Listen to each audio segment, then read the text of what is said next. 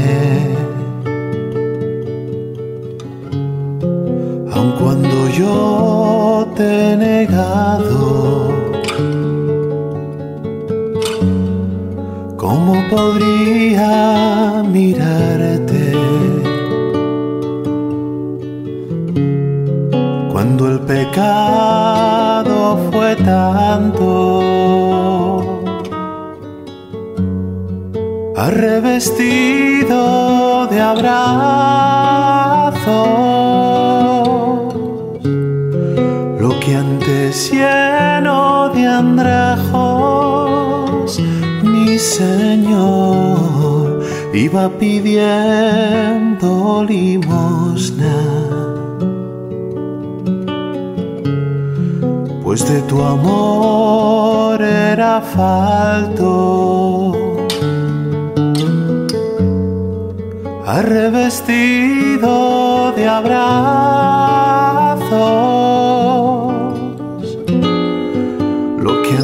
lleno de andrajos,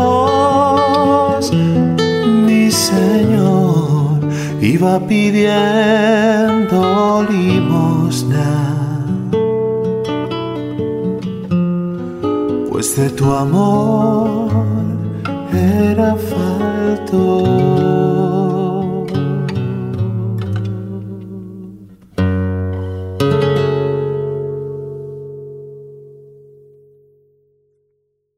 María Colombia, una voz católica en sus hogares. Seguimos aquí en Jesús tal y como lo conozco, hablando del tema hombre y mujer los creó. Y vamos a un artículo de catholic.net que nos habla ideología de género en siete claves. La ideología de género se está implantando de manera progresiva y constante en todo el mundo. ¿Cómo darnos cuenta? Esto es una, un artículo tomado también de Así Prensa. Ante la imposición, Ignacio Arzuaga, presidente de Hazte Oír, ha explicado la situación global de la aplicación de esta corriente y sus preocupantes consecuencias. Así prensa conversó con Arzuaga, quien propuso algunas claves para comprender esta corriente ampliamente difundida en todo el orden. ¿Qué es y qué pretende la ideología de género? El presidente de Hazte Oír explica que la ideología de género pretende diferenciar entre género y sexo Defiende que el género de las personas es diferente del sexo biológico y que además el género se elige. De ahí que los seguidores de esta ideología distingan entre identidad sexual y orientación sexual.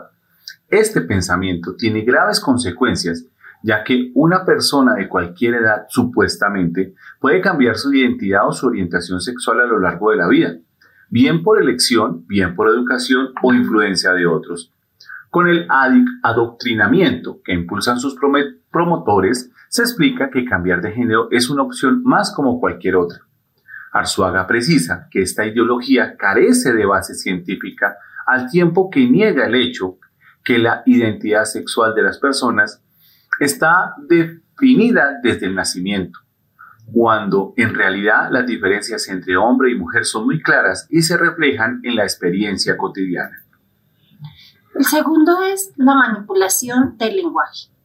Por eso Arzuaga alerta ante expresiones como igualdad de género, ya que es confusa por la utilización del término género. Emplear este término conlleva a aceptar consciente o inconscientemente la ideología de género. Es más correcto hablar de igualdad entre hombres y mujeres porque esta expresión la entiende todo el mundo y no implica planteamientos ideológicos. Alerta. Debemos ser claros y rotundos en afirmar la igualdad entre hombres y mujeres sin necesidad de hacer concesiones a los ideólogos de género. Estos, a menudo, nos hacen caer en la trampa introduciendo una terminología que no es neutral en absoluto e insiste. La manipulación del lenguaje denuncia también puede verse en el caso de la llamada violencia de género, ya que los ideólogos de esta corriente han conseguido que se imponga esta expresión en lugar de hablar de la violencia del hombre hacia la mujer, que sería lo correcto. Es absolutamente necesario, explica así prensa, conocer su existencia y reconocer sus objetivos, herramientas y consecuencias. En definitiva, desenmascararla con un lenguaje que todo el mundo entienda.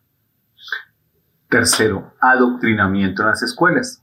Arzuaga explica que la implantación en las escuelas es una estrategia que han utilizado todas las ideologías, porque introducirse en la escuela significa formar a las nuevas generaciones en esta visión de la persona y sociedad, y en definitiva, una garantía de futuro para los ideólogos de género.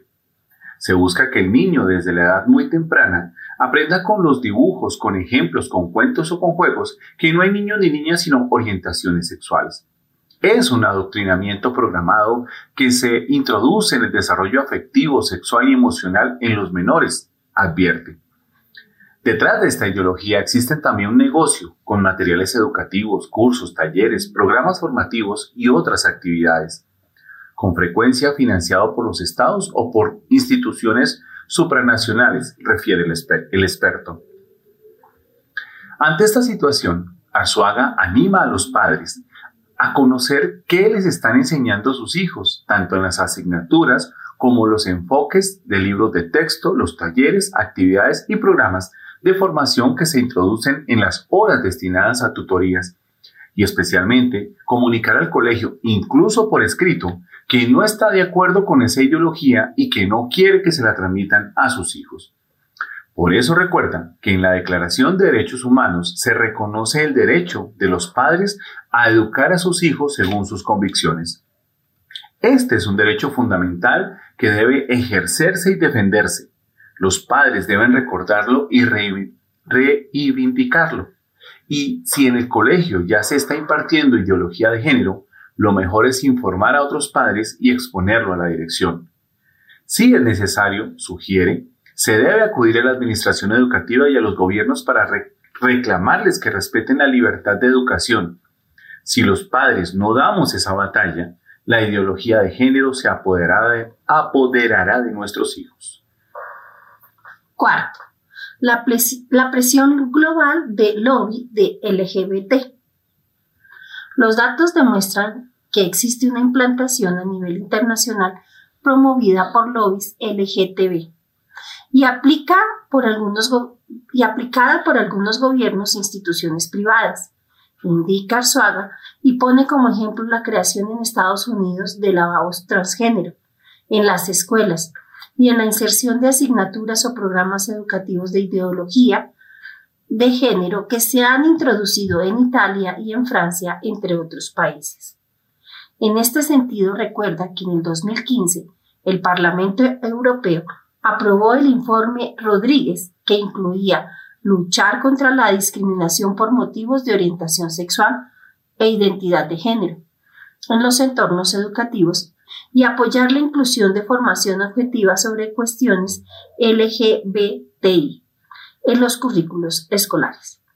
Con el pretexto de la no discriminación, se introduce una ideología en las aulas. Es una estrategia bien diseñada, pero perversa, afirma. Quinto, colonización ideológica. El propio Papa Francisco, recuerda, Azuaga, denunció en meses anteriores la colonización ideológica que suponía este adoctrinamiento educativo y contó el caso, conocido a través de un padre francés, que un niño que quiso ser niña tras leer un libro de texto que le explicaba esa posibilidad. Algo que al igual que en España también está sucediendo en Hispanoamérica donde se han introducido adoctrinamientos de género y ahí están como casos como Colombia, Brasil, Chile, Panamá, entre otros. Sexto, la ideología de género es totalitaria y no admite discrepancias. También precisa que esta ideología pretende abarcar toda la realidad del individuo y de la sociedad. Por eso tiene pretensiones totalitarias y no admite discrepancias. De ahí que se produzca una reacción cuando alguien se atreve a denunciar la estrategia y explicarle a los ciudadanos en qué consiste, quiénes son sus agentes y qué pretenden. Séptimo, por eso se insiste en que quienes no aceptan esta ideología lo hacen porque están a favor de la libertad y los derechos fundamentales de la persona, a favor de la educación de los niños en la verdad del ser humano. También porque defendemos el derecho de los padres a transmitir a los hijos los valores en los que se creen sin imposiciones ideológicas. La mejor manera y la mejor forma de educar a los hijos es con el ejemplo, el testimonio de sus padres, familiares y personas próximas. Hacerles ver que lo natural es la diferencia y complementariedad entre hombre y mujer, fundamento de la familia y de la sociedad. Como ciudadanos no callamos, y denunciar las imposiciones de género que se introducen en la escuela, en los medios de comunicación y en los programas. Porque si nosotros no lanzamos la voz y luchamos por lo que queremos, por el bien de la sociedad y el desarrollo integral de nuestros hijos, el totalitarismo de género se impondrá como un rodillo, destaca Arzuaga. A pesar de que hay personas que creen que oponerse a la ideología de género es estar en contra contra personas homosexuales o a favor de la discriminación de determinados colectivos, no es así, porque oponerse al adoctrinamiento educativo no es rechazar ni discriminar a las personas. Estas últimas, concluye Arzuaga, siempre merecen respeto, independientemente de sus circunstancias, condiciones y características. Este texto lo hemos tomado de catholic.net y que a la vez él lo tomó de Así Prensa. Continuamos entonces hablando también de otro texto, que la fuente es el periodismo católico.com y también está publicado en catholic.net y se llama Sexo o Género. Sustituir en nuestro vocabulario el término. Está escrito por Eduardo Allen Cuarón. Sustituir en nuestro vocabulario el término sexo por género no es una ingenuidad de los vaivenes del lenguaje es más bien una seria amenaza para nuestra sociedad. El lenguaje es un organismo vivo en evolución. Pasa el tiempo y se van acuñando palabras nuevas como expresión de los cambios culturales que van sucediendo. Hoy se ha puesto en boca de muchos el término género, que sustituye a la palabra sexo. Así, por ejemplo, cuando usted llena una solicitud de empleo, pudiera ser que ahí aparezca la pregunta, cuál es su género en vez de cuál es su sexo? Utilizar la palabra género en nuestro lenguaje no es simplemente un signo de moda. Detrás de ese término se esconde una ideología malévola que busca abrirse paso en las conciencias para instalarse en nuestra cultura. En 1995 se realizó la Conferencia Mundial de la ONU sobre la Mujer en Pekín. En este foro fue aprovechado para lanzar una gran campaña de difusión del término género. Muchos de los participantes de la cumbre ignoraban el sentido exacto de la palabra y pidieron una definición a sus propulsores. Y fue así como la directiva de la conferencia dio la siguiente definición. El género se refiere a las relaciones entre mujeres y hombres basadas en roles definidos socialmente que se asignan a uno u otro sexo. La nube de confusión se creó entre los delegados, principalmente entre los provenientes de países católicos. Estos pidieron una explicación más amplia y esta fue la respuesta. El sentido del término género ha evolucionado, diferenciándose de la palabra sexo para expresar la realidad de que la situación y los roles de la mujer y el hombre son construcciones sujetas al cambio. La ideología de género afirma que no existe el hombre natural ni la mujer natural y que no hay una conducta exclusiva de uno solo sexo. Esto quiere decir que no hay una esencia femenina o masculina y que tampoco existe una forma natural de sexualidad humana. Según los difusores de esta ideología, si usted nació como hombre o mujer, aprendió a comportarse como tal porque así se lo enseñaron en la cultura, pero no porque esa conducta pertenezca a su biología de hombre o mujer. Por ejemplo, si usted es mujer y le gusta maquillarse, cocinar, cuidar los niños, ser detallista y delicada en sus relaciones con los demás, si tiene gusto por la espiritualidad y el arte, y si siente atracción hacia el hombre, todo ello debe ser que a usted así lo aprendió de la cultura como quien dice, se lo impuso la sociedad. Pero en realidad usted pudiera tener gustos y preferencias como las de un hombre porque no existe una naturaleza de mujer ni una psicología femenina. Los partidarios de la ideología de género también buscan difundir otros términos como patriarcado o patriarcal para hablar de control masculino sobre la mujer, preferencia sexual, para decir que existen diversas formas de sexualidad, incluyendo homosexuales, lesbianas, bisexuales, transexuales y travestis, todo equivalentes a la heterosexualidad. Homofobia, para indicar a las personas prejuiciadas. Homofobia para indicar a las personas prejuiciadas en contra de los homosexuales heterosexualidad obligatoria para señalar que se fuerza a las personas a pensar que el mundo está dividido en dos sexos que se atraen sexualmente uno al otro. Vivimos en una sociedad cada vez más andrógena o unisex, donde las conductas que antes se consideraban exclusivas de un sexo, como por ejemplo utilizar aretes o ser policías, van siendo adoptadas por un sexo contrario un proyecto de nueva sociedad con una pluralidad de formas de vivir la sexualidad y con diversos tipos de familia, es el objetivo de quienes propagan la ideología de género. Eliminar la palabra sexo y sustituirla por el término género no es una ingenuidad de la evolución del lenguaje. Representa más bien un serio peligro para el matrimonio y la familia y por tanto una grave amenaza a toda la sociedad.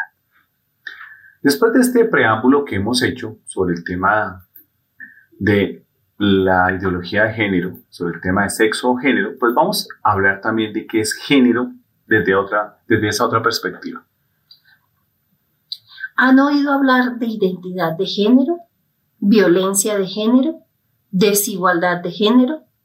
¿Se han cuestionado por qué no se dice identidad sexual, violencia contra la mujer, desigualdad entre los sexos?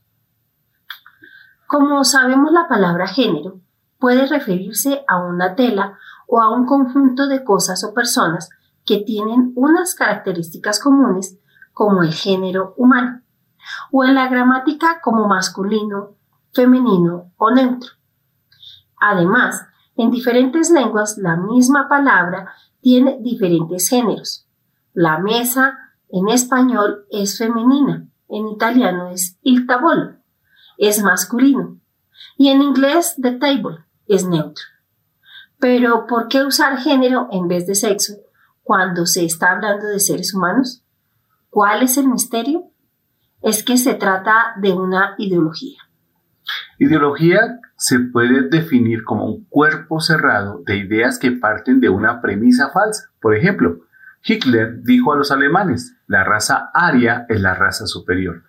Los alemanes lo creyeron. Significado, todas las demás razas son inferiores. Algunas tan inferiores o indeseables que bien se podía utilizar de esclavos.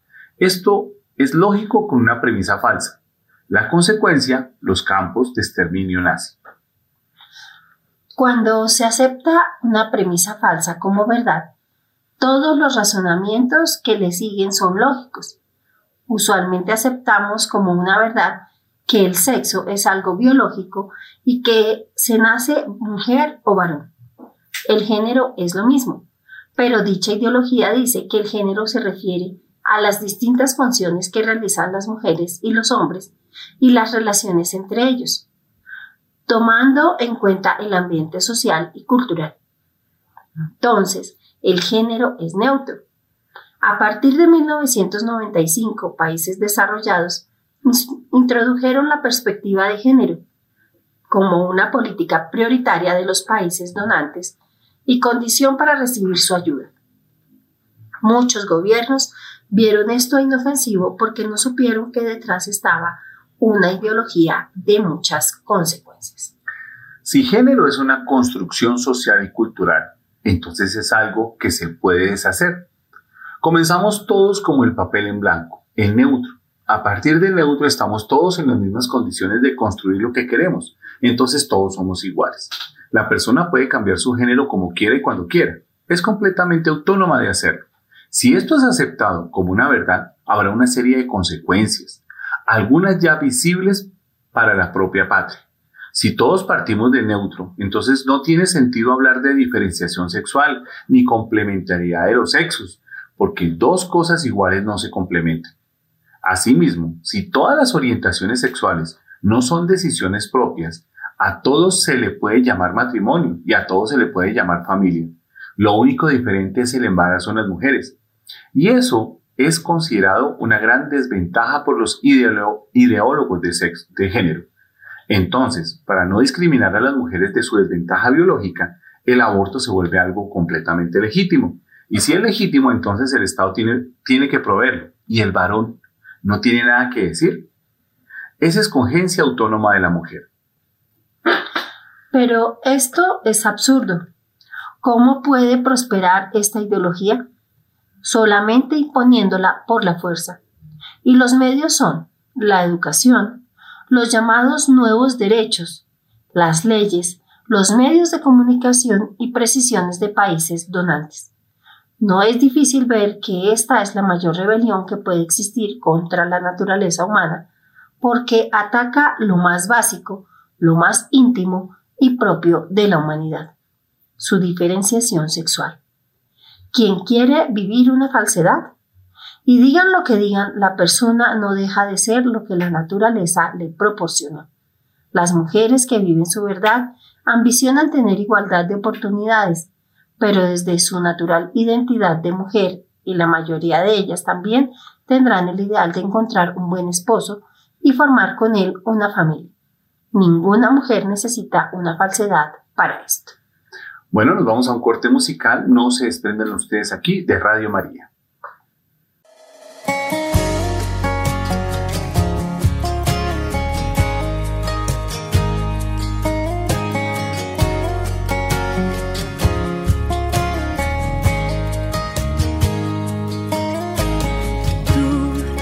Abriste los ojos de mi corazón, abriste los cielos y enviaste tu mi oscuridad. Tú, tu misericordia, tu gracia, tu amor, tu mano poderosa está sobre mí, sobre mí. Hoy puedo ver tu gloria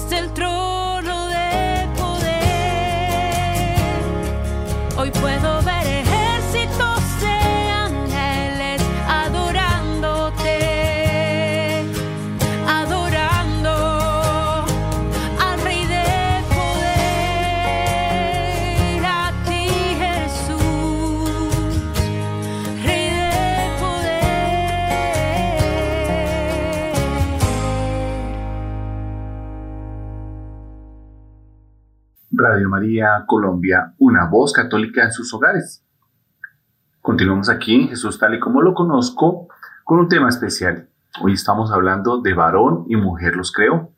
Hemos hecho en la primera parte de este programa pues una descripción sobre el tema de la ideología de identi- identidad de género y cuál es la diferencia entre sexo y género realmente y cómo pues diferentes autores pues ven desde la perspectiva católica definitivamente esto es muy erróneo. Y para complementar, entonces, vamos a leer este documento de la Congregación para la Educación Católica llamado Varón y Mujer los creó. Vamos a hacer una pequeña introducción. Se difunde cada vez más la conciencia de que estamos frente a una verdadera y propia emergencia educativa, en particular por lo que concierne a los temas de afectividad y sexualidad. En muchos casos han sido estructurados y propuestos caminos educativos que transmiten una concepción de la persona y de la vida, pretendidamente neutra, pero que en realidad reflejan una antropología contraria a la fe y a la justa razón.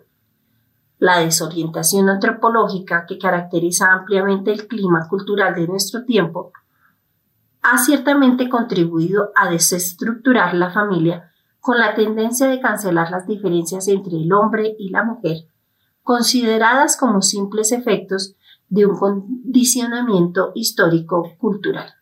En este contexto, la misión educativa enfrenta el desafío, que surge de diversas formas de una ideología, generalmente llamada gender o género, que niega la diferencia y la reciprocidad natural del hombre y la mujer.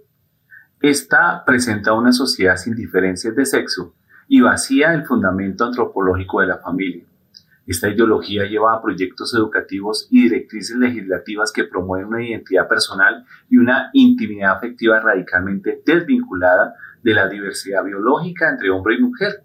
La identidad humana viene determinada por una opción individualista que también cambia con el tiempo. Es evidente que la cuestión no puede ser aislada del horizonte más amplio de la educación al amor, la cual tiene que ofrecer, como lo señaló en el Concilio Vaticano II, una positiva y prudente educación sexual, dentro del derecho inalienable de todos de recibir una educación que responda al propio fin, al propio carácter, al diferente sexo, y que sea conforme a la cultura y a las tradiciones patrias y al mismo tiempo esté abierta a las relaciones fraternas con otros pueblos, a fin de fomentar en la tierra la verdadera unidad y la paz. En este sentido, la Congregación para la Educación Católica ha ofrecido ulteriores profundizaciones en el documento, orientaciones educativas sobre el amor humano, pautas de educación sexual. La visión antropológica cristiana ve en la sexualidad un elemento básico de la personalidad, un modo propio de ser, de manifestarse, de comunicarse con los demás, de sentir, de expresar y de vivir el amor humano. Por eso es parte integrante del desarrollo de la personalidad y de su proceso educativo. Verdaderamente, en el sexo radican las notas características que constituyen a las personas como hombres y mujeres en el plano biológico, psicológico y espiritual, teniendo así mucha parte de su evolución individual y de su inserción en la sociedad. En el proceso de crecimiento, esta diversidad aneja a la complementariedad de los dos sexos, responde cumplidamente al diseño de Dios en la vocación que endereza a cada uno. La educación afectivo-sexual considera la totalidad de la persona y exige, por tanto, la integración de los elementos biológicos, psicoafectivos, sociales y espirituales. La Congregación para la Educación Católica, dentro de sus competencias, tiene la intención de ofrecer algunas reflexiones que puedan orientar y apoyar a cuantos están comprometidos con la educación de las nuevas generaciones, a abordar metódicamente las cuestiones más debatidas sobre la sexualidad humana, a la luz de la vocación al amor, a la cual toda persona es llamada. De esta manera, se quiere promover una metodología articulada en las tres actitudes, la de escuchar, razonar y proponer que favorezcan el encuentro con las necesidades de las personas y las comunidades. De hecho, escuchar las necesidades del otro, así como la comprensión de las diferentes condiciones, lleva a compartir elementos racionales y a prepararse para una educación cristiana arraigada en la fe, que todo lo ilumina con nueva luz y manifiesta el plan divino sobre la entera vocación del hombre. Al comprender el camino del diálogo sobre la discusión del género en la educación, es necesario tener presente la diferencia entre la ideología del género y las diferentes investigaciones sobre el género llevadas a cabo por las ciencias humanas. Mientras que la ideología pretende, como señala el Papa Francisco, responder a ciertas aspiraciones a veces comprensibles pero busca imponerse como un pensamiento único que determine incluso a la educación de los niños y por lo tanto excluye el encuentro, no faltan las investigaciones sobre el género que buscan de profundizar adecuadamente el modo en el cual se vive en diferentes culturas la diferencia sexual entre hombre y mujer. Es en relación con estas investigaciones que es posible abrirse a escuchar, razonar y proponer. Por lo tanto, la Congregación para la Educación Católica encomienda este texto, especialmente con los contextos implicados por este fenómeno, a quienes se preocupan de corazón por la educación en particular de las comunidades educativas de las escuelas católicas y a cuantos, animados por la visión cristiana de la vida, trabajan en otras escuelas, a los padres, alumnos, directivos y personal, así como a obispos, sacerdotes, religiosas y religiosos, movimientos eclesiales, asociaciones de fieles y otras organizaciones del sector. Escuchar, dice este texto, breve historia. La primera actitud de quien desea entrar en el diálogo es escuchar. Se trata antes que nada de escuchar y comprender lo que ha sucedido en las últimas décadas el advenimiento del siglo XX, con sus visiones antropológicas, trae consigo las primeras concepciones del género. Por un lado, basadas en una lectura puramente sociológica de la diferenciación sexual y por el otro con énfasis en las libertades individuales. De hecho, a mediados del siglo nació una línea de estudios que insistía en acentuar el condicionamiento externo y sus influencias en las determinaciones personales.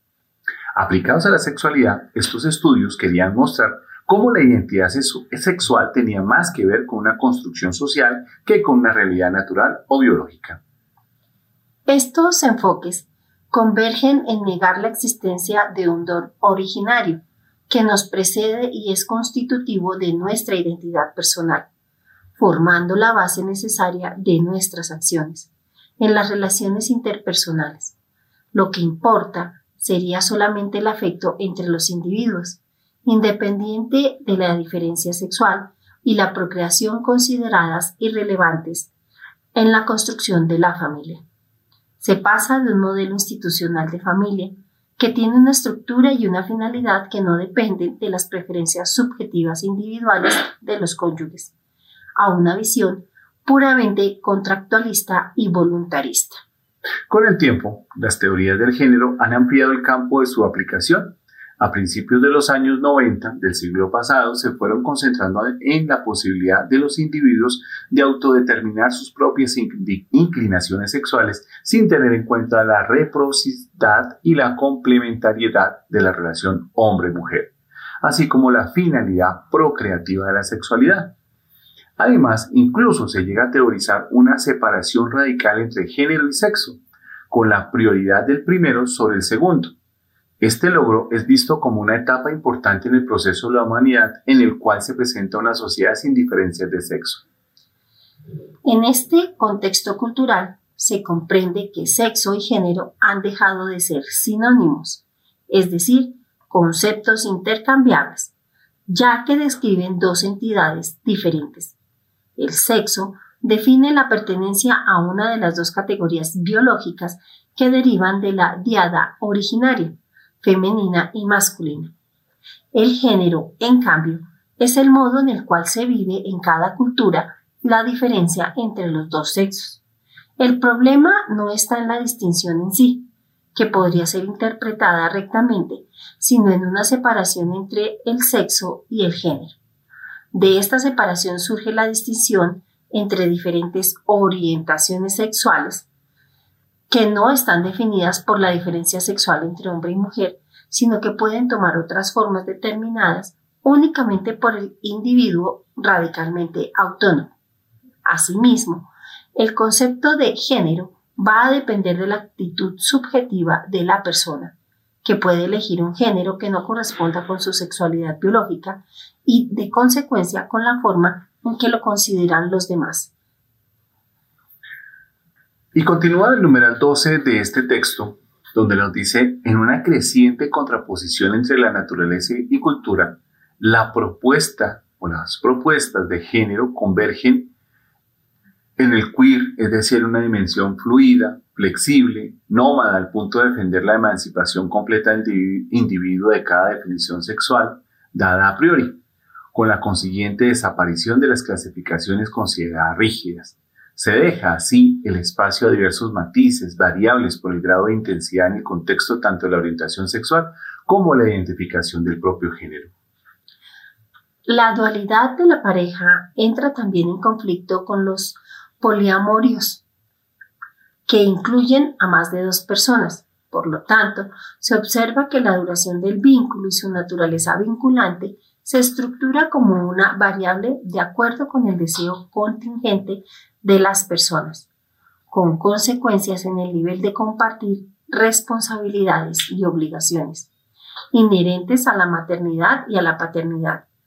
Toda esta gama de relaciones se convierte en parentesco, basada en el deseo o el afecto a menudo caracterizada por un tiempo determinado, éticamente flexible o incluso consensuado, sin planificación alguna.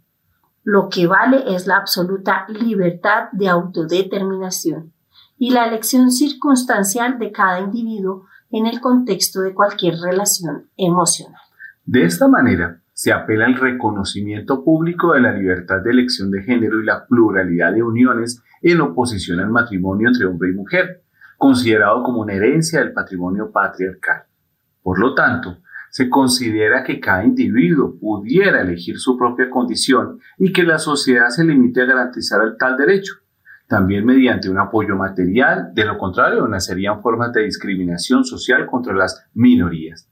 La reivindicación de dichos derechos ha entrado en el debate político de hoy día, obteniendo una aceptación en algunos documentos internacionales e integrándose en algunas legislaciones nacionales. Puntos de encuentro. En el contexto de las investigaciones sobre el género, emergen todavía algunos posibles puntos de encuentro para crear en la mutua, para crecer en la mutua comprensión. De hecho, a menudo los proyectos educativos tienen la necesidad compartida y apreciable de luchar contra cualquier expresión de injusticia, discriminación. Persiguen una acción pedagógica, sobre todo con el reconocimiento de los retrasos y las carencias. Ciertamente no se puede negar que a lo largo de los siglos se ha asomado formas de injusta subordinación, que tristemente han marcado la historia y han influido también al interior de la Iglesia. Esto ha dado lugar a rigidez y fijeza que demoraron la necesaria y progresiva inculturación del mensaje genuino con el que Jesús proclamó igual dignidad entre el hombre y la mujer, dando lugar a acusaciones de un cierto machismo más o menos disfrazado de motivaciones religiosas. Un punto de encuentro es la educación de niños y jóvenes a respetar a cada persona en su particular y diferente condición, de modo que nadie, debido a sus condiciones personales, discapacidad, origen, religión, tendencias afectivas, etc., pueda convertirse en un objeto de acoso, violencia, insultos y discriminación injusta. Se trata de una educación en la ciudadanía activa y responsable, en la que todas las expresiones legítimas de la persona se acogen con respeto. Otro punto de crecimiento en la comprensión antropológica son los valores de la feminidad que se han destacado en la reflexión de género.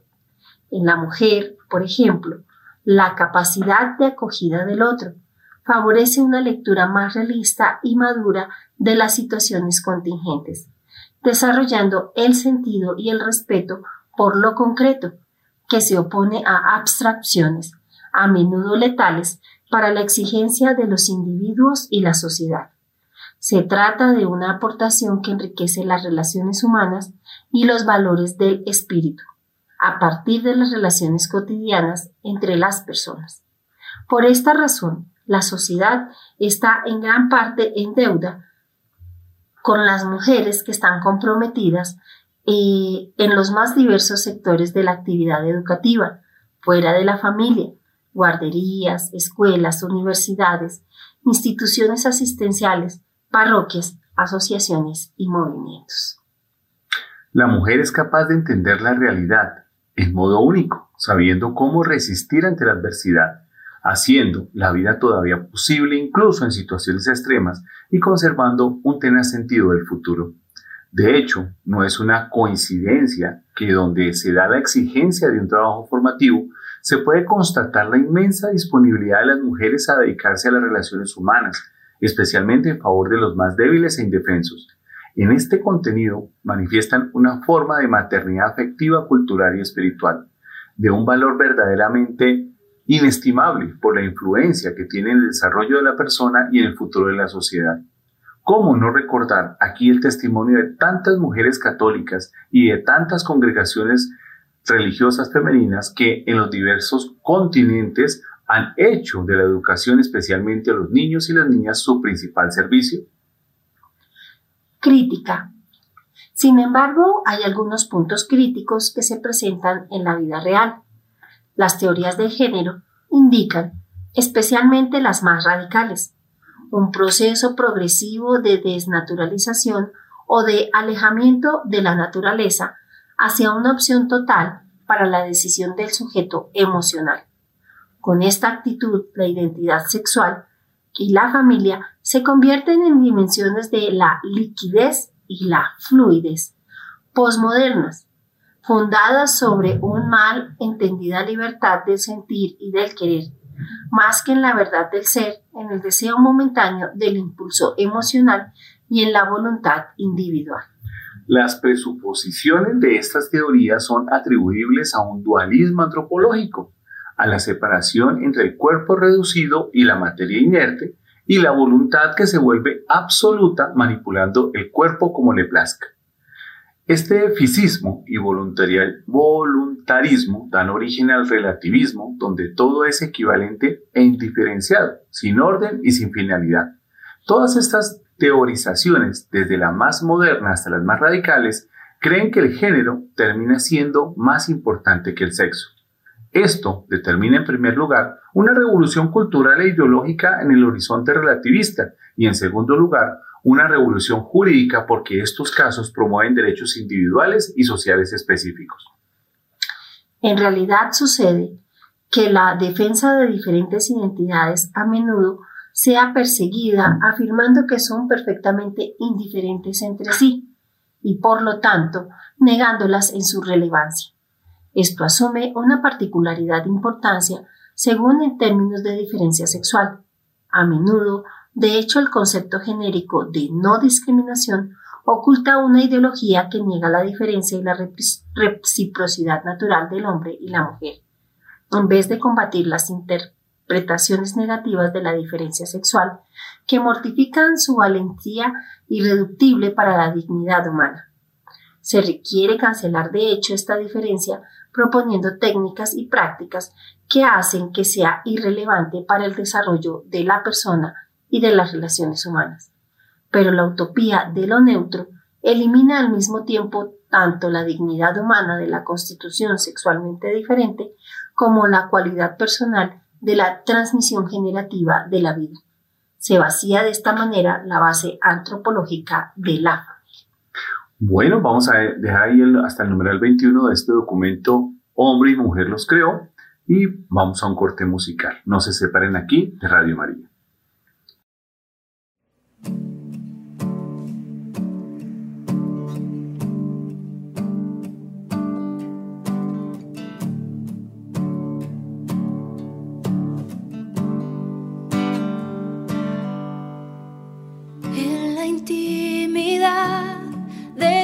Presencia, te rindo mi ser y mi corazón.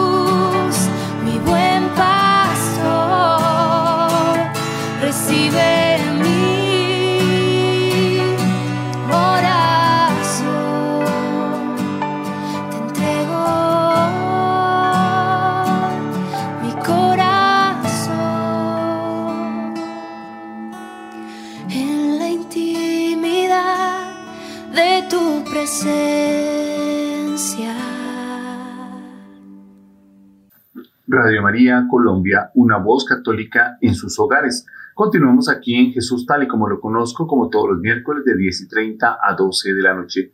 Hoy compartiendo con ustedes el texto de varón y mujer los creó de la Congregación para la Educación Católica. Ya hemos avanzado en este texto con la introducción, el capítulo sobre la escucha y estamos en el tema de la crítica desde el numeral 22. Esta ideología induce proyectos educativos y pautas legislativas que promueven una identidad personal y una intimidad afectiva radicalmente libres de la diferencia biológica entre el hombre y la mujer. La identidad humana se entrega a una opción individualista, también cambiante con el tiempo, una expresión de la forma de pensar y actuar, muy difundida en la actualidad, que confunde la genuina libertad con la idea de que cada uno juzga como le parece, como si más allá de los individuos no hubiera verdades, valores, principios que nos orienten, como si todo fuera igual y cualquier cosa debiera permitirse. El Concilio Vaticano II, al cuestionarse sobre lo que la Iglesia piensa de la persona humana, afirma que en la unidad del cuerpo y alma, el hombre, por su misma condición corporal, es una síntesis del universo material, el cual alcanza por medio del hombre su más alta cima y alza la voz para la libre alabanza del Creador. Por esta dignidad no se equivoca el hombre al afirmar su superioridad sobre el universo material y al no considerarse ya como partícula de la naturaleza o como elemento anónimo de la ciudad humana. Por lo tanto, no ha de confundirse orden de la naturaleza con orden biológico ni identificar lo que esas expresiones designan. El orden biológico es orden de la naturaleza en la medida en que éste es accesible a todos los métodos empíricos y descriptivos de las ciencias naturales. Pero en cuanto al orden específico de la existencia, por estar relacionado como manifestaciones con la causa primera, con Dios creador, el de la naturaleza ya no es un orden biológico. Ahora entramos al razonar. Argumentos racionales. Escuchar el perfil histórico de los puntos de encuentro y de las cuestiones críticas en la cuestión de género lleva a consideraciones a la luz de la razón. De hecho, hay argumentos racionales que aclaran la centralidad del cuerpo como un elemento integral de la identidad personal y de las relaciones familiares. El cuerpo es la subjetividad que comunica la identidad del ser. En este sentido, se entienden los datos de las ciencias biológicas y médicas según los cuales el diformismo sexual, es decir, la diferencia sexual entre hombres y mujeres, está probado por las ciencias como por ejemplo la genética, la endocrinología y la neurología. Desde un punto de vista genético, las células del hombre que contienen los cromosomas XY son diferentes a las de la mujer, cuyo equivalente es XX. De esta concepción, por lo demás, en el caso de la indeterminación sexual, es la medicina la que interviene para una terapia. En estas situaciones específicas no son los padres, ni mucho menos la sociedad quienes pueden hacer una elección arbitraria, sino que es la ciencia médica la que interviene con fines terapéuticos, operando de la manera menos invasiva sobre la base de parámetros objetivos para explicar la identidad constitutiva. El proceso de identificación se ve obstaculizado por la construcción ficticia de un género o un tercer género. De esta manera la sexualidad se oscurece como una calificación estructurante de la identidad masculina y femenina. El intento de superar la diferencia constitutiva del hombre y mujer como sucede con la intersexualidad o el transgénero, conduce a una ambigüedad masculina y femenina que presupone de manera contradictoria aquella diferencia sexual que se pretende negar o superar. Al final, Esta oscilación entre lo masculino y lo femenino se convierte en una exposición solamente provocativa contra los llamados esquemas tradicionales, que no tienen en cuenta el sufrimiento de quienes viven en una condición indeterminada. Tal concepción busca aniquilar la naturaleza, todo lo que hemos recibido como fundamento previo de nuestro ser y de todas nuestras acciones en el mundo, mientras que lo reafirmamos implícitamente. El análisis filosófico muestra también cómo la diferencia sexual masculino-femenino sea constitutiva de la identidad humana. En las filosofías grecolatinas, la esencia se pone como un elemento trascendente que recompone y armoniza la diferencia entre lo femenino y lo masculino en la singularidad de la persona humana. En la tradición hermenéutica feminológica, tanto la distinción como la complementariedad sexual se interpretan en una clave simbólica y metafórica. La diferencia sexual constituye en la relación la identidad personal, ya sea horizontal, dialéctica, hombre-mujer, o vertical, triádica, hombre-mujer-dios. Tanto en el contexto de la relación interpersonal entre hombre y mujer, yo-tú, que dentro de la relación familiar, tú, yo, nosotros. La formación de la identidad se basa precisamente en la alteridad, en la confrontación inmediata con el tú diferente de mí. Reconozco la esencia de mi yo. La diferencia es la condición de la cognición en general y el conocimiento de la identidad. En la familia, la comparación con la madre y el padre facilita al niño la elaboración de su propia identidad y diferencia sexual. Las teorías psicoanalíticas muestran el valor tripolar de la relación padre-hijo, afirmando que la identidad sexual emerge completamente solo en la comparación sinérgica de la diferenciación sexual. La complementariedad fisiológica basada en la diferencia sexual asegura las condiciones necesarias para la procreación. En cambio, el recurso a las tecnologías reproductivas puede consentir la generación de una persona, pareja de una pareja del mismo sexo, con fertilización in vitro, y la maternidad subrogada. Pero el uso de tecnología no es equivalente a la concepción natural porque implica manipulación de embriones humanos, fragmentación de la paternidad, instrumentalización o mercantilización del cuerpo humano, así como reducción del ser humano a objeto de una tecnología científica. Por lo que concierne en particular al sector escolar, es propio en la naturaleza de la educación la capacitación de construir las bases para un diálogo pacífico y permitir un encuentro fructífero entre las personas y las ideas. Además, la perspectiva de una extensión de la razón a la dimensión trascendente parece no secundaria. El diálogo entre la fe y la razón, si no quiere reducirse a un estéril ejercicio intelectual, debe partir de la actual situación concreta del hombre y desarrollar sobre ello una reflexión que recoja la verdad ontológico-metafísica. En esta dimensión se coloca la misión evangelizadora de la iglesia sobre el hombre y la mujer. Ahora vamos al proponer. La antropología cristiana. La iglesia, madre y maestra, no solo escucha, sino que fortalecida por su misión original, se abre a la razón y se pone al servicio de la comunidad humana, ofreciendo sus propuestas.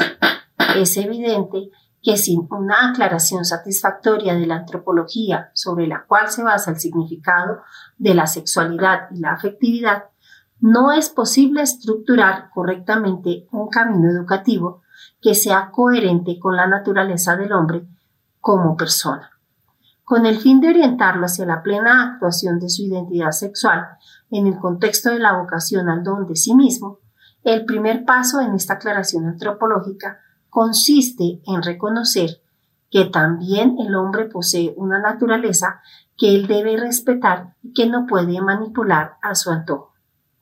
Este es el núcleo de esa ecología del hombre que se mueve desde el reconocimiento de la dignidad peculiar del ser humano y desde la necesaria relación de su vida con la ley moral escrita en su propia naturaleza. La antropología cristiana tiene sus raíces en la narración de los orígenes tal como aparece en el libro de Génesis, donde está escrito que Dios creó al hombre a su imagen, varón y mujer los creó. Génesis capítulo 1, versículo 27. En estas palabras existe el núcleo no solo de la creación, sino también de la relación vivificante entre el hombre y la mujer, que los pone en una unión íntima con Dios. Él sí mismo y el otro de sí mismo se complementan de acuerdo con las específicas identidades y se encuentran en aquello que constituye una dinámica de reciprocidad sostenida y derivada del Creador. Las palabras bíblicas revelan el sapiente diseño del Creador, que ha asignado al hombre como tarea del cuerpo su masculinidad y feminidad y que en la masculinidad y feminidad le ha asignado, en cierto sentido, como tarea su humanidad, la dignidad de la persona y también el signo transparente de la comunión interpersonal en la que el hombre se realiza a sí mismo a través del auténtico don de sí. Por lo tanto, la naturaleza humana, para superar cualquier fisicismo o naturalismo, debe entenderse en a la luz de la unidad del alma y el cuerpo, en la unidad de sus inclinaciones de orden espiritual y biológico, así como en todas las demás características específicas necesarias para alcanzar su fin. Es una totalidad unificada que se integra la dimensión vertical de la comunión con Dios y la dimensión horizontal de la comunión interpersonal a la que son llamados el hombre y la mujer. La identidad personal madura auténticamente en el momento en que está abierta a los demás, precisamente porque en la configuración del propio modo de ser, femenino o masculino, no confluyen solo factores biológicos o genéticos, sino múltiples elementos que tienen que ver con el temperamento, la historia familiar, la cultura, las experiencias vividas, la formación recibida, las influencias de amigos, familiares y personas admiradas y otras circunstancias concretas que exigen un esfuerzo de adaptación. De hecho, para la persona humana es esencial el hecho de que llegue a ser ella misma solo a partir del otro. El yo llega a ser el mismo solo a partir de tú y del vosotros. Está creado para el diálogo, para la comunicación sincrónica y diacrónica, y solo el encuentro con el tú y con el nosotros abre el yo a sí mismo es necesario reiterar la raíz metafísica de la diferencia sexual. De hecho, hombre y mujer son las dos formas en que se expresa y se realiza la realidad ontológica de la persona humana. Esta es la respuesta antropológica a la negación de la dualidad masculina y femenina, a partir de la cual se genera la familia. El rechazo de esta dualidad no solo borra la visión de la creación, sino que delinea una persona abstracta, que después elige para sí mismo, autónomamente, una a otra, como cosa suya de la naturaleza. Se niega a hombres y mujeres su exigencia creacional de ser formas de la persona humana que se entreguen mutuamente. Ahora bien, si no existe una dualidad de hombre y mujer como dato de la creación, entonces tampoco existe la familia como realidad preestablecida por la creación. Pero, por, pero en este caso, también la prole ha perdido el puesto que hasta ahora le correspondía en la particularidad dignidad que le es propia. En esta perspectiva, educar a la sexualidad y a la afectividad significa aprender con perseverancia y coherencia lo que es el significado del cuerpo en toda la verdad original, de la masculinidad y feminidad. Significa aprender a recibir el propio cuerpo, cuidarlo y a respetar sus significados. También la valoración del propio cuerpo en su feminidad o masculinidad es necesaria para reconocerse a sí mismo en el encuentro con el diferente, enriquecerse recíprocamente.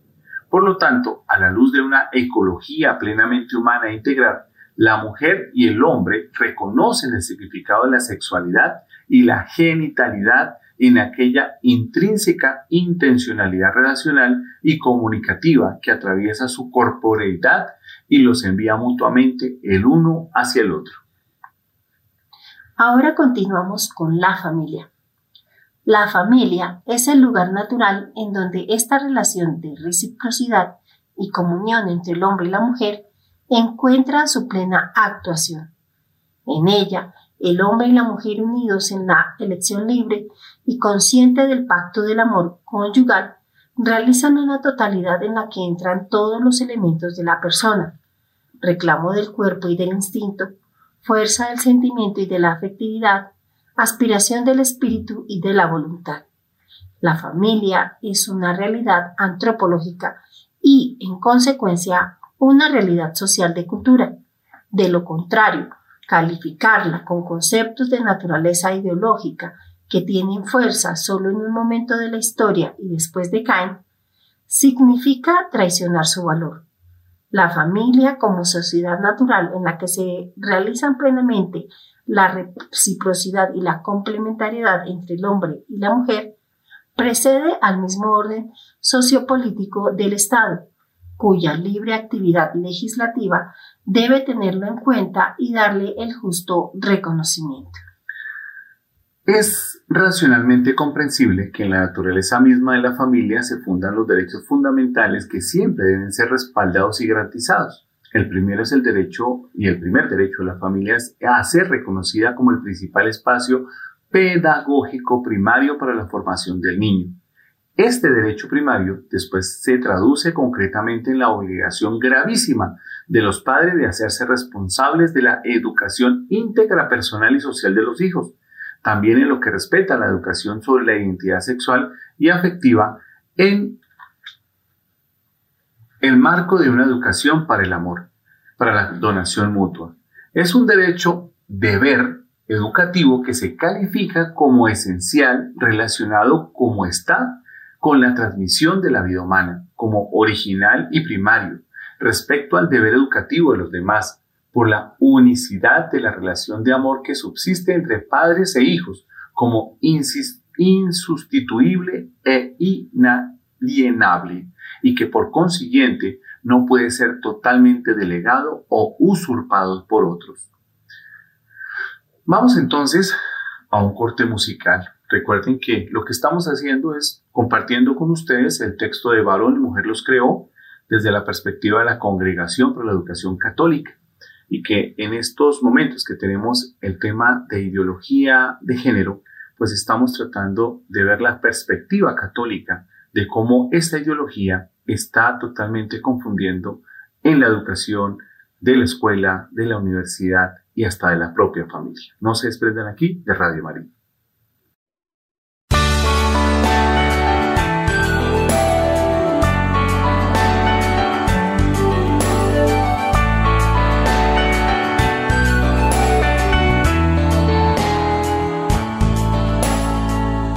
Nuestro corazón, la casa de Nazaret.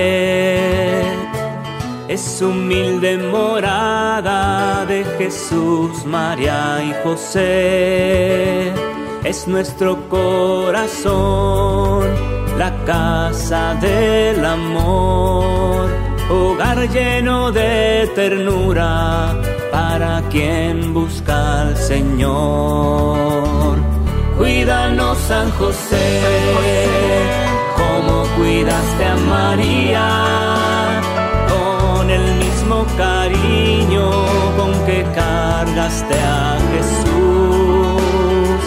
Enséñanos a amar con esa misma ternura, a ser siervos generosos, entregando nuestra vida.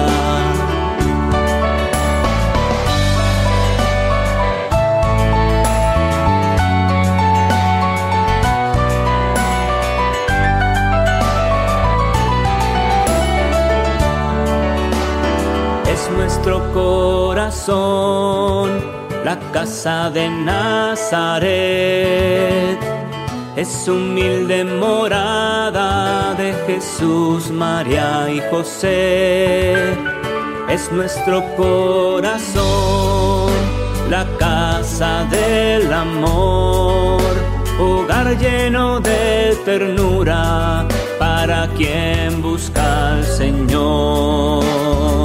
Con tu ayuda, José, siempre confiando en María, recorremos el camino de la santa unión con Dios, consagrados a ti, entregaremos la vida, eres nuestro Padre y Maestro, en tu intercesión.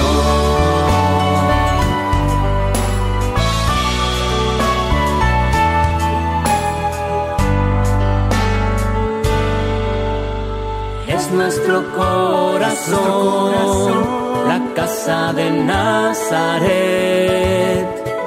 Es humilde morada de Jesús, María y José. Es nuestro corazón, la casa del amor, hogar lleno de ternura para quien busca al Señor.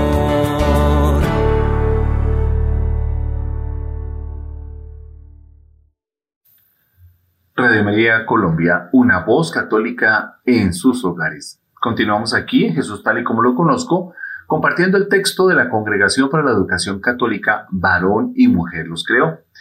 Y pues obviamente esto es una respuesta ante aquellas situaciones en las que estamos viendo en nuestra sociedad y en nuestra familia sobre la ideología de género que nos quieren implantar.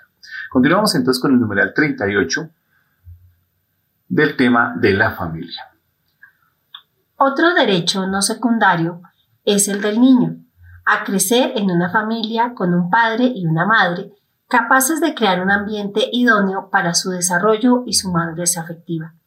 Seguir madurando en relación, en confrontación con lo que es la masculinidad y la feminidad de un padre y una madre, y así armando su madurez afectiva.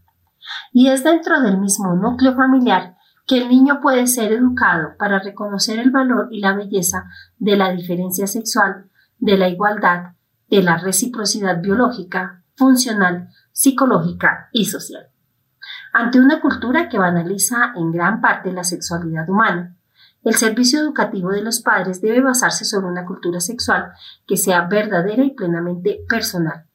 En efecto, la sexualidad es una riqueza de toda la persona, cuerpo, sentimiento y espíritu, y manifiesta su significado íntimo al llevar a la persona hacia el don de sí misma en el amor. Estos derechos se acompañan naturalmente a todos los demás derechos fundamentales de la persona, en particular a aquel de la libertad de pensamiento, conciencia y religión. En estos espacios se puede hacer y nacer experiencias fructíferas de colaboración entre todos los sujetos involucrados en la educación. Y ahora pasamos a la sección de la escuela.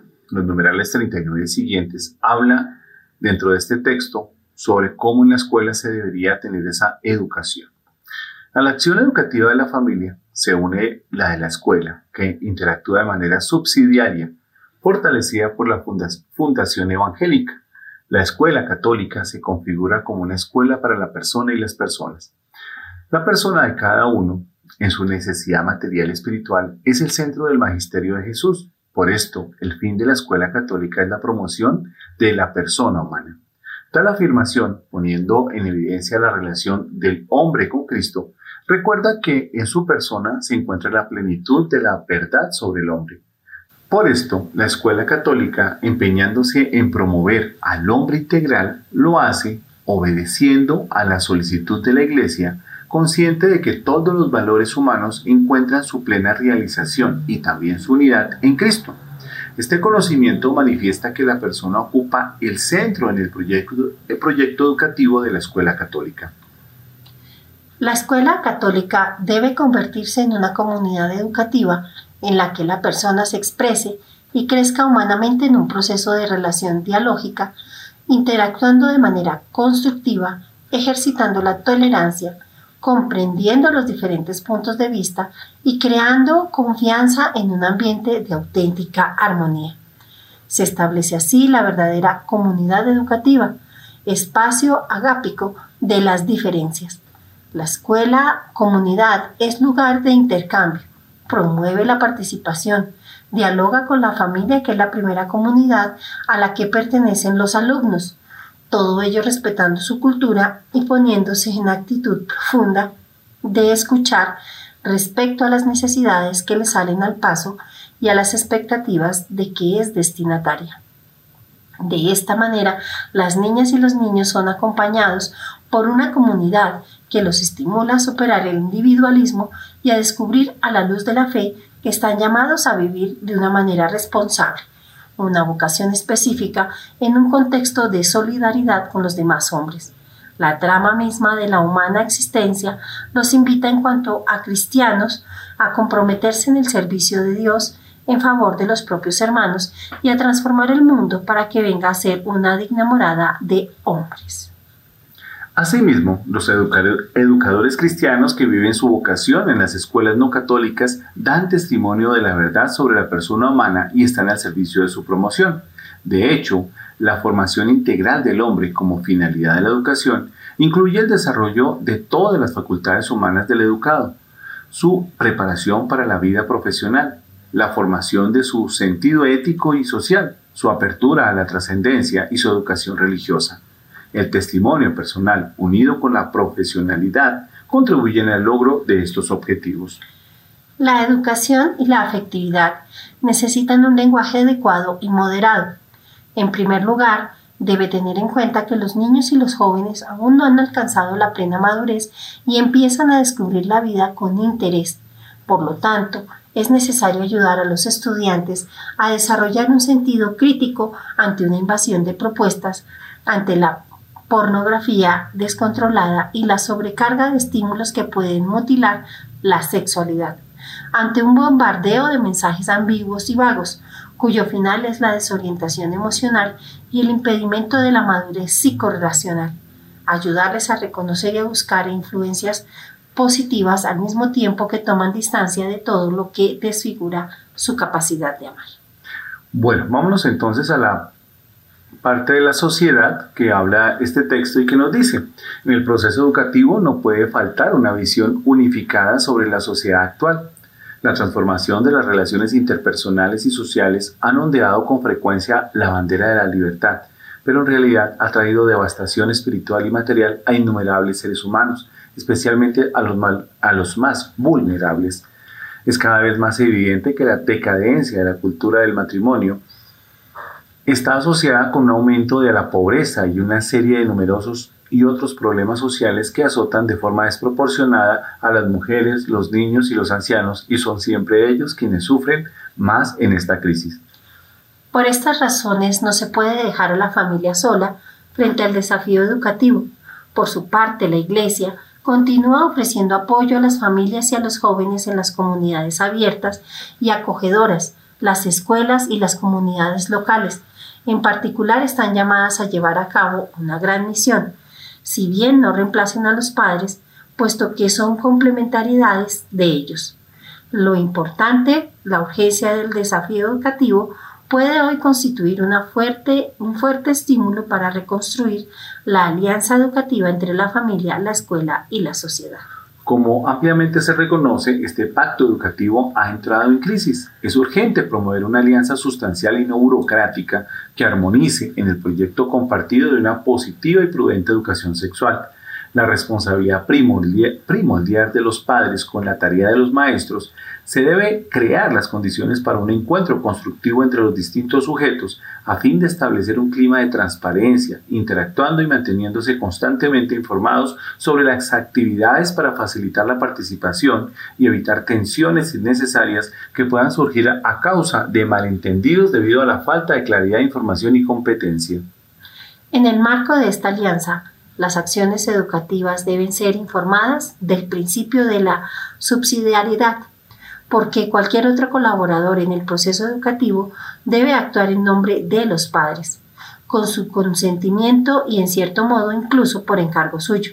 Procediendo juntos, la familia, la escuela y la sociedad pueden articular caminos de educación a la afectividad y a la sexualidad dirigidos a respetar el cuerpo de los demás y respetar los tiempos de su propia maduración sexual y emocional. teniendo en cuenta las especificaciones fisiológicas y psicológicas, y así como las fases de crecimiento y maduración neurocognitiva de niñas y niños para acompañarlos en su crecimiento de manera responsable. La parte final de este texto es la conclusión.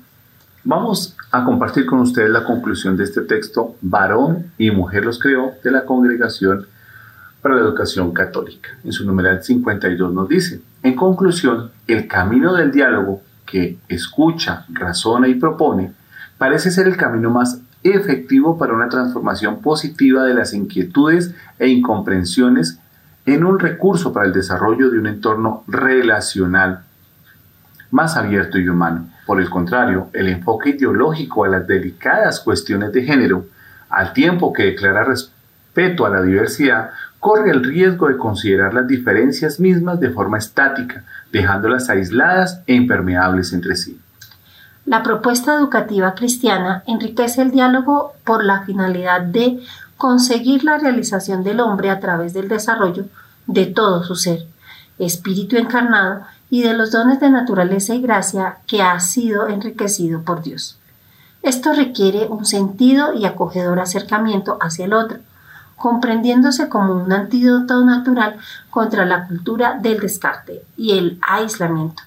De esta manera se promueve una dignidad originaria de todo hombre y mujer irreprimible, indisponible y a cualquier poder o ideología.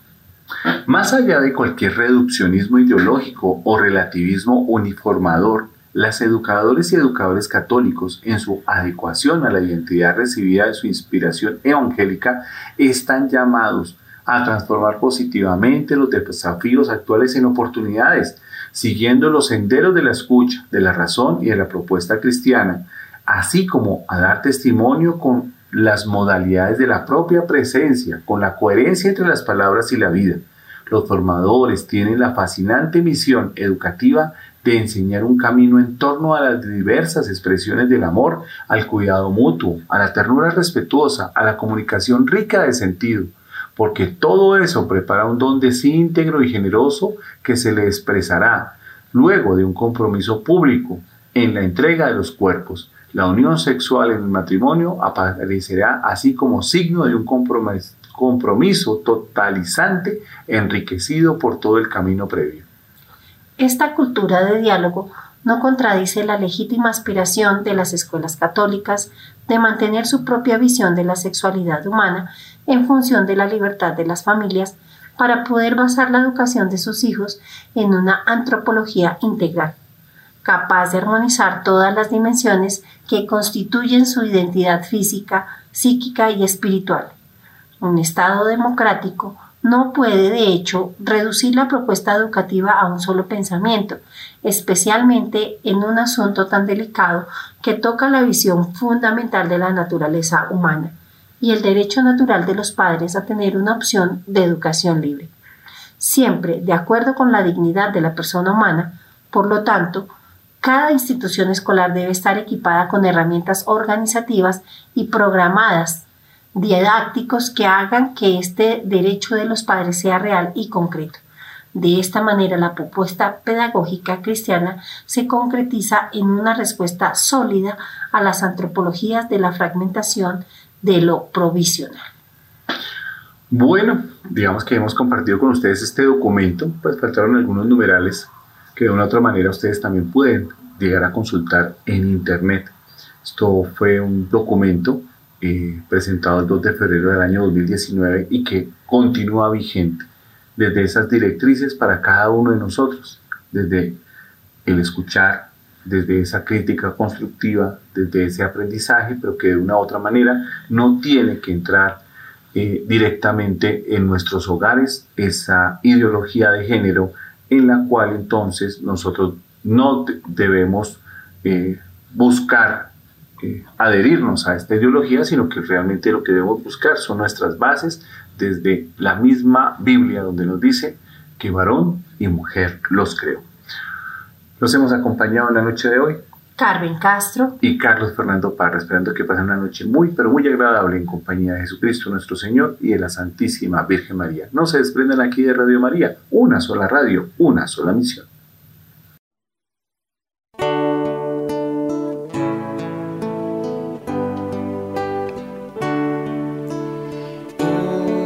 Hoy he empezado a caminar.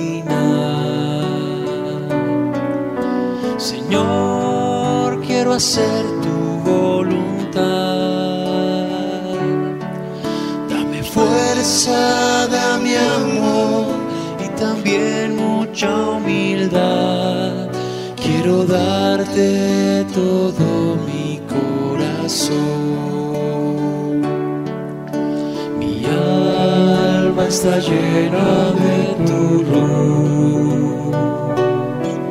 Tu espíritu se posado en mí. Tu verdad me ha iluminado, me has traído mucha paz y te siento mucho más cerca de mí.